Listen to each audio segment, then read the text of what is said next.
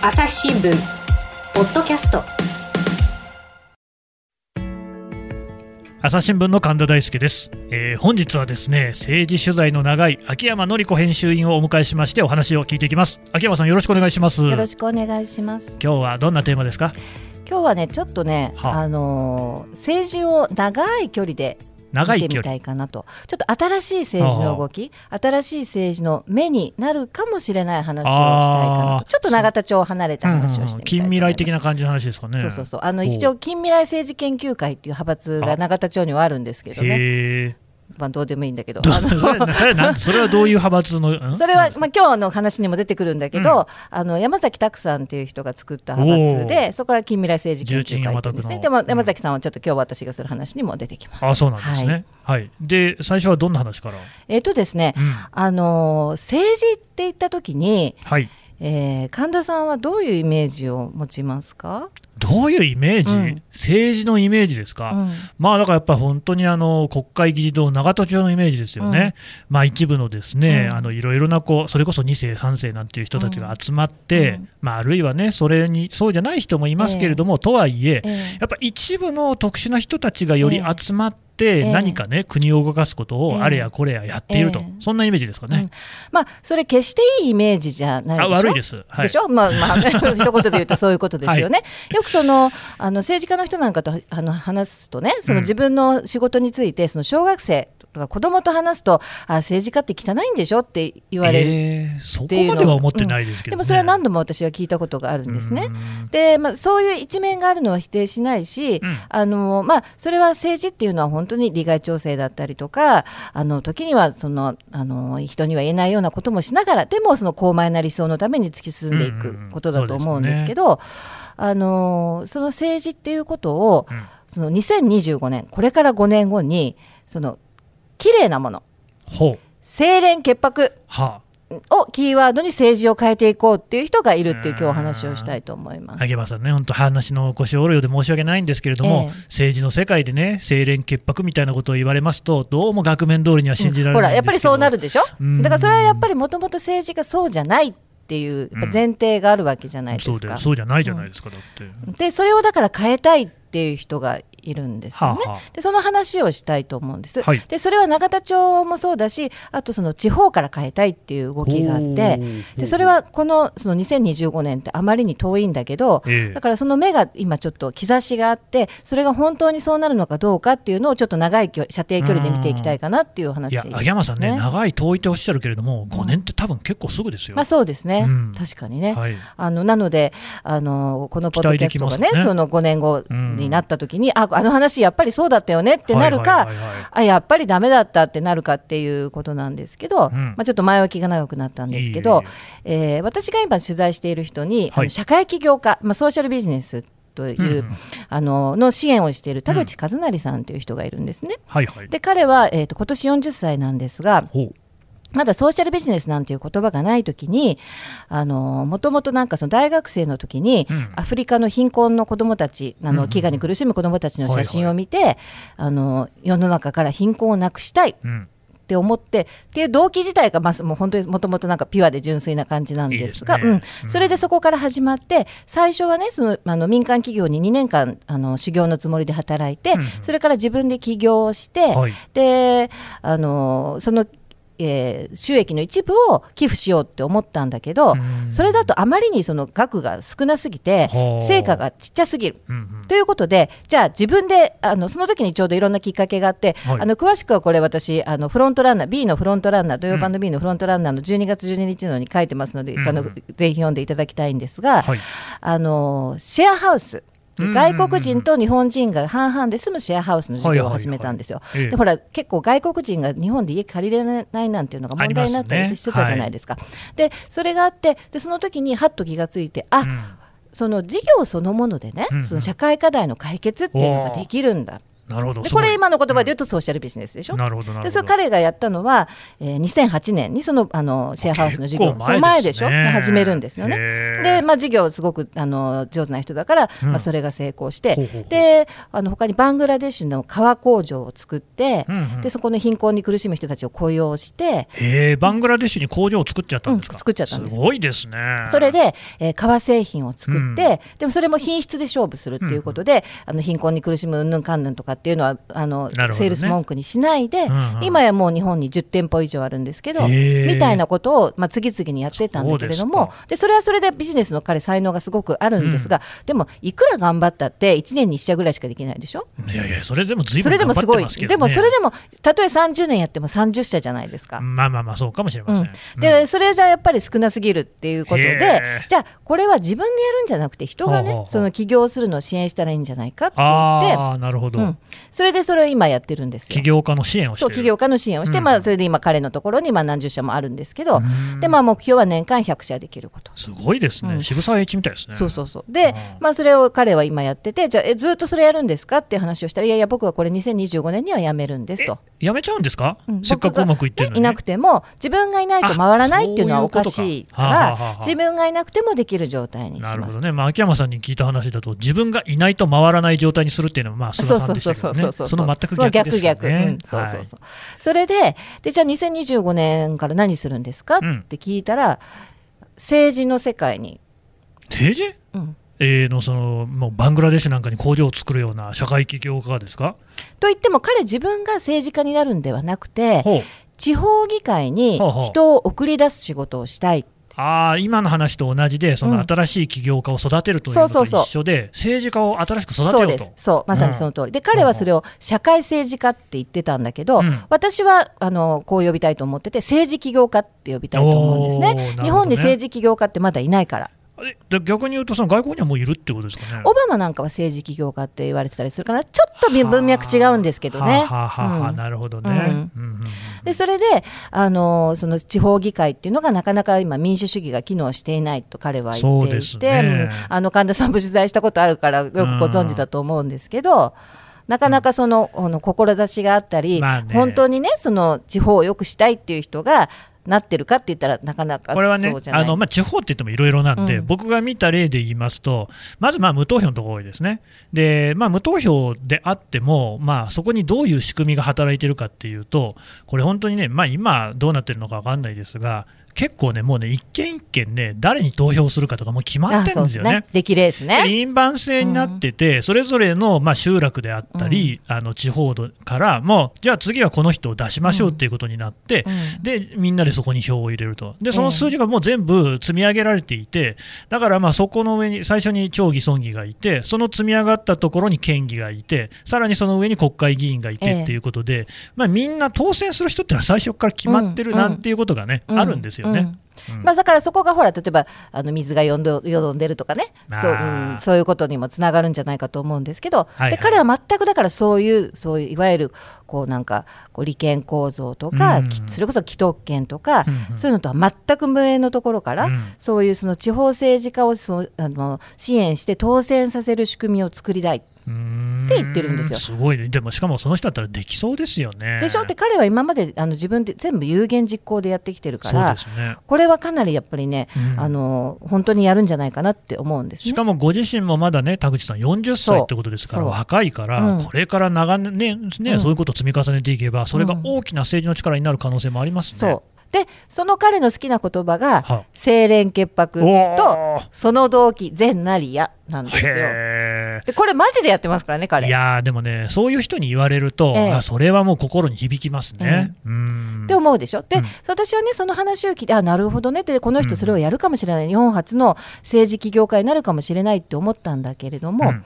その時にふとあこれって私が永田町で見聞きしたある人にすごく似てるなって思ったんですよ。朝日新聞。ポッドキャスト。朝日新聞の。我が家の朝は質問から始まる。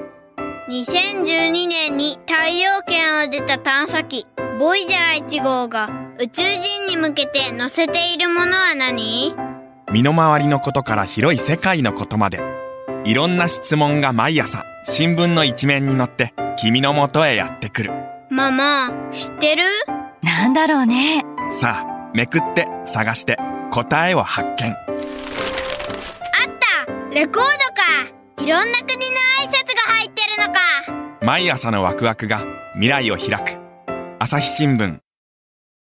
今度は永田町の話ですか？今度は永田町の話、うん。これ田口さんがやるとしたら地方の話。はい。で今度は永田町の話。その永田町の話は何かっていうと何ですか？小川淳也さんという衆院議員神田さうん。んご存知ですか？すいません。ちょっと不勉強で分かんないんですあんまりみんなね知られてないと思います。すか。ただ彼ねあのドキュメンタリーフィルムの主人公になって映画ですか？えうんなぜ君は総理になれないのかっていう映画でこれはねそういうその種のドキュメンタリーとしてはすごく異例にヒットしたんですけどね。といってもまああのそのドキュメンタリーだから大したことないんですいけどねやいやいやで彼はどういう人かっていうと、まあ、あの今立憲民主党のあのはいはい。衆院議員で,、えで香川県出身でもともと自治へ省ー。総務省の官僚だった人なんですね。なるほど。であの旧民主党から出て、うん。で今あの政治家をやあのずっと続けてるんだけどこの人がね一言で言うとねおよそ政治家らしくないっていうか自分でも自分は政治家に向いてないあえ自分で言っちゃってるんですか？言ってるんですよ、言ってるるんですよ。で、政治家に向いてないっていうのはどういうことですか、はいはいはい。って聞いたら、それは映画の中とかにも出てくるんだけど、うまく立ち回ることができない、うん。えー上司にごまをすることができない、でででね、そのなんか美辞麗こうこういうことができないって、でもこの3つって別にそうわた私たちね、一般の人たちが政治家に求めてることじゃないじゃないですか。ないですね。ていうか、どっちかっていうと、普通の人の生き方の中でええ。問題になってくることですよね、うん。上司にごまするとかね。そうそうそう。で、うん。それができないから自分はすごくもうすごく政治でね。政治家たるものね、ええ。それは確かに当選の回数とかあるかもしれませんが、えやっぱりそれぞれの、ね、代表、その後ろにはですね票を背負っているわけですから、当然ね、それぞれのもう対等な立場でバンバンやり合ってほしいと思うんですけれども、そういうことじゃないんですかね。でも確かに彼はその理想を語るし、はそれから、まあ、確かに不器用なんですよ、このその場でなんかこうパッと判断してこう、どっちがこう今、力があるかなとか、器を見るに敏では全くない。あ、起点が効かない。起点が効かない、はい。だけどこう地道にこう人とこううん関係をつあの紡いでいて。だからこの人はね地元はものすごくあの強いあの地元新聞とかを牛耳ってる一族が自民党の相手なんですね、今 IT 担当大臣してる平井拓也さんっていうだけど。だけど、まあ、でなかなかその小選挙区では勝てないんだけど、うん。まあ、ずっと比例復活だけどもずっとまあ1回勝ったことがあるのかな。だけど、まあ、生き延びてきてるんですが。でその小川さんがねその、まあ、私が取材した時に、うん。小川さんそんなに政治家に向いてない 向いてないってしかもね、そのあの落ち込むことばっかりって言ったらあの失礼ですけど、なんで政治家続けてるんですかって。それは当然の疑問ですね。聞いたらね、うん。いやあの本当に自分は向いてないしあのうん。くじけることばっかりでだけだしその自分でもでもやっぱり自分の掲げてた理想っていうのがどうしてもあってそれからうん。世の中の変化を少し感じるんですって言ってたんですよ。変わってますか、うん。ほうほう。あのほんとほんの少しだけどこういうそのあの自分、うん。そのあのこう綺麗な水にしか住めないようなうん。自分を、あの支持してくれる人それを手応えをすごく感じるようになってきたってすごく言ってたんですね。そんな強い相手にもね、こううん。ちょっと互角の戦い、あるいは勝ってることもあるっていうぐらいだったら、まあ、それは大したもんですよ。うん。で、あのー彼を見てた時に私がふと思ったのは私はほら永田町歴が結構長いからね。こういうその小川さんみたいなね、まあ、うん。私が見て、あこの人は本当に綺麗な水に住んでて、うん。その今の政治の世界今のその、例えば既得権の世界がたとえ汚い泥沼のような世界でも有権者の人と一緒にそこに入っていって自分が先頭に立ってここの汚い水をきれいにするから皆さん一緒に掃除をしましょうみたいな、うん。なんかそういう感じかなと思ったんですね、ちょっと、はい。ちょっとイメージ的に言うと。そうですね。でそれを見て私が思い出したのが、うん。えー政治の世界の超長老のさっきにも出てきた山崎拓さん。お出ました、出ました山崎さん。はい、山崎拓さんね、はい。で彼なんか超ベテランでその酸いも甘いも噛み分けて、ええまあ、清濁合わせ飲んでみたいな感じじゃないですか。はいはいはいはい。で彼のところに行ってで政治っていうのはねその綺麗事だけで済む世界なんでしょうかってうん。私が聞いたら、そんなことあるわけないでしょって。ま あそうでしょうね。言われましたよ。言われるでしょうね。はい、でそれはなんでかって言ったら、うん。有権者がそもそもそれを求めてないでしょって彼は言ったんですよ。そうですか。うん、有権者がそもそも清い水にねだけ住んでてそのきれい事だけの世界の人がどれだけいるのかね、まあ、あんまりいないかもしれないですね。うん。でだからね。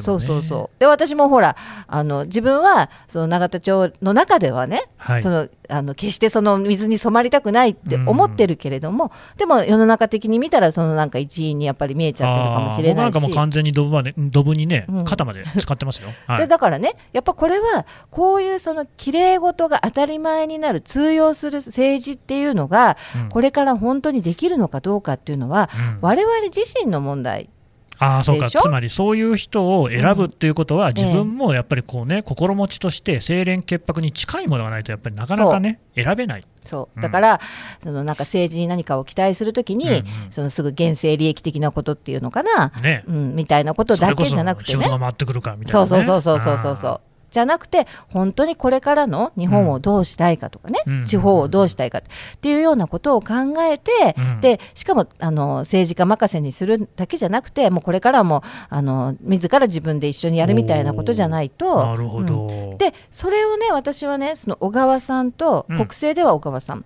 それからその地方では田口さんあ、はいはいはいはい。この二人似てるって思ったんですよ。確かにね。そう。うんそのなんかあの綺麗事ね。そう似てるんです。ベクトルが同じでしょ？うん、うん、だ結局ね、そのまあ私、最初に秋山さんに政治の印象を聞かれて、えなんか2世、3世って言いましたけれども、えやっぱり政治ってすごくね、一部の人のもので、ええ。でそれっていうのは、まあ、いろいろな利権があって、それこそね、じゃあなんで投票するんですか、ええ。地元に利権を持ってくれる、持ってきてくれる人だっていう、ええ。そういうところはね、ずっともう脈々あったと思うんですけれども、そういうんじゃない政治。そっていうことになるとね、これはもう新しく政治を作り直すみたいなうそう話じゃないうことですすそういうことです、ね。だからそのしがらみゼロみたいなところでうん。本当にああの今本当に神田さんがおっしゃった通りの、うん。新しく政治をゼロから作り直す。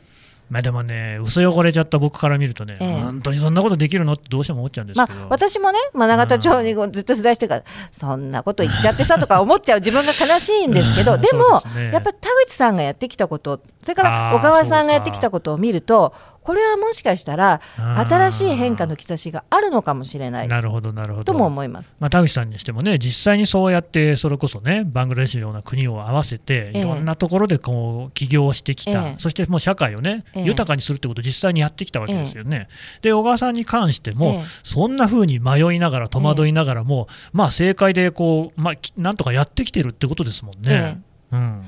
だからこれが本当にその変わるのかっていうのは、まあ、我々自身が変われるかどうか、だから政治に何を期待して、ねそううん。あの政治をこうお任せ民主主義じゃなくて、ええ。自分が自らその、まあ、コミットしていくみたいな風にできるのかどうかっていうのは、あーなんかね、あらゆる、ね、場面でそういうことになってきたな、つまり、そのアップデートが求められるような時代だなと、だから僕なんかももう45歳ですけれども、そういう中でもう、あれもこれもやっぱりどんどん意識を変えていかないといけない、これね、秋山さん、記者の仕事もやはり同じようなところありますよね、ええ。秋山さんとしてはどんなところをアップデートしていかなきゃいけないと思いますやっぱりその取材の仕方もそうだし、うん。あとそのほら私たちその政治っていうのはそれこそあのさっき神田さんがなんでそういうふうにおっしゃったかっていうとその永田町の中で、それは我々が政治を永田町の中だけでってまあやってるものとして報道してるからだと思うんですよ。あーその通り、うん。そうそう。で。政治は決してその永田町だけのことじゃない。あー確かにね、まあ、やっぱりその政治部ならずともですね、ええ。やっぱり永田町にこう張り付いたりですね行ったり来たりして、ええ。そういうところで取材をするばっかりをやっていては、うん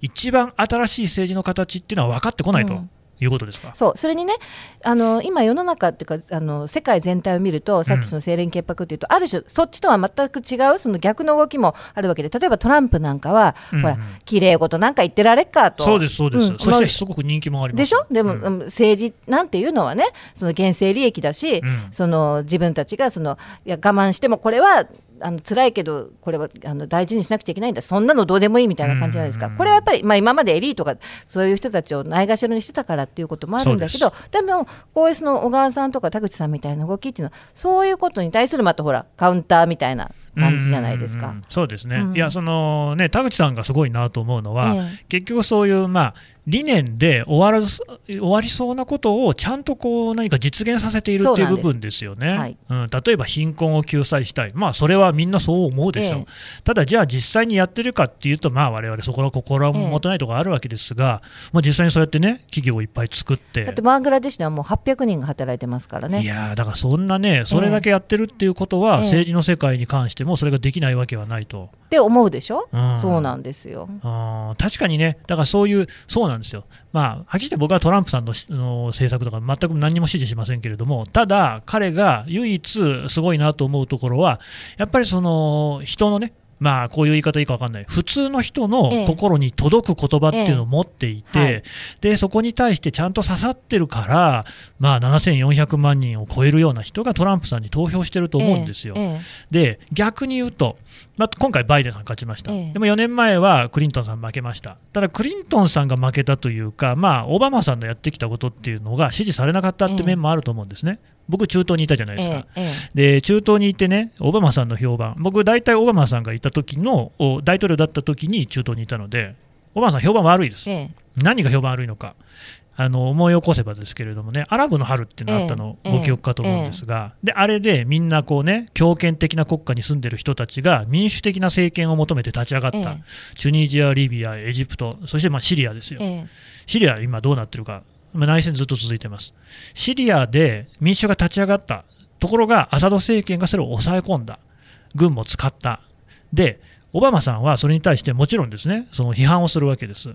で、オバマさんは、もし、その化学兵器っていうもので大量に人を殺すようなことがあれば、そこはレッドラインだと、つまり越えてはいけない一線だっていう言い方をしていたんですけど、どうもそれだっていうことがあっても、ええまあ結局何もしなかったんですつまり、アメリカは、オバマは俺たちを見捨てたっていうふうに思われてるわけです。うん。ここは、うん。あのラストベルトの一つ通じるものがあると。思う。ね、そうですね。僕たちの方を見てくれなかったっやってぱいうね、りエリートが綺麗事言ったって全然自分たちのこと結局、その最初のね、清廉潔白が悪いイメージになってるっていうのは、ええ。実はその、まあ、リベラル側の問題っていうのがあったんじゃないかっていうふうに僕は思ってるんですが、そういうね、田口さんの話とか聞いていると、その辺が変わりそうっていう、うんこういう印象を受けますね。ええ、そうなんですよ。うんでまあこれ本当にその実現するかどうかわからない。でもきっと彼これまでのことを見たら何らかのことはやると思うんですね。うんで中央は中央でその小川淳也さんみたいなちょっとこの人大丈夫かなって思う んだけど。でも新しい人、えータイプの人が出てきて。大丈夫、本当に大丈夫。なんですか、その立憲民主党の中でもね、ええ。そういう人ばっかりでもないんでしょ、あ全然違いますね。全然違うんですよええ。ね、なんか小川さんはちゃんとその中でこう台頭してきそうですか、まだわからないです。わからない。でもそれは本当小川さんだけじゃなくて我々が彼をどう思うかっていうことですからね。なるほどね、確かに小川さんがその国民的な人気者になるようなことがあれば、ええ当然、立憲民主としても無視できないし、ええよし、ここの路線で行こうってことにはなるでしょうし、また後に続く人も出てくるでしょうね。そうまあ、言っちゃなんですけど、香川ですからね、ええ香川でた勝ち上がってくるっていう野党でね、ええことは、これはなかなか大変大ですよね。変だと思いますね。うん、それをちゃんとできているってことは、えまあ、あのまだまだ目が残っているというか、まあね、希まあ、いつも比例復活なんですけどね。まあそれでも復活できない場合もありますからね。ええええうんなるほどね。わかりました。どうもありがとうございましたありがとう。ございます。朝日新聞ポッドキャストさあ、秋山さん、また本を出されたということでね、聞いてますけれども、えー、と私、手元に今いただいておりますけれども、えータイトルが、コーヒーを味わうように民主主義を作り込むというタイトル。なんだこりゃって感じですよね。コーヒーを味わうように民主主義を作り込む。あこれ、どういう本ですかね？あのーこれもそのとと遠くから政治を考えましょうっていう本で、まあ、そのタイトルを取ったのは、えー2019年に私はアメリカのポートランドを取材して、はい。でアメリカのポートランドってすごいあの住民参加のまちづくりとか、うん NPO 活動なんかがすごく盛んなんですね。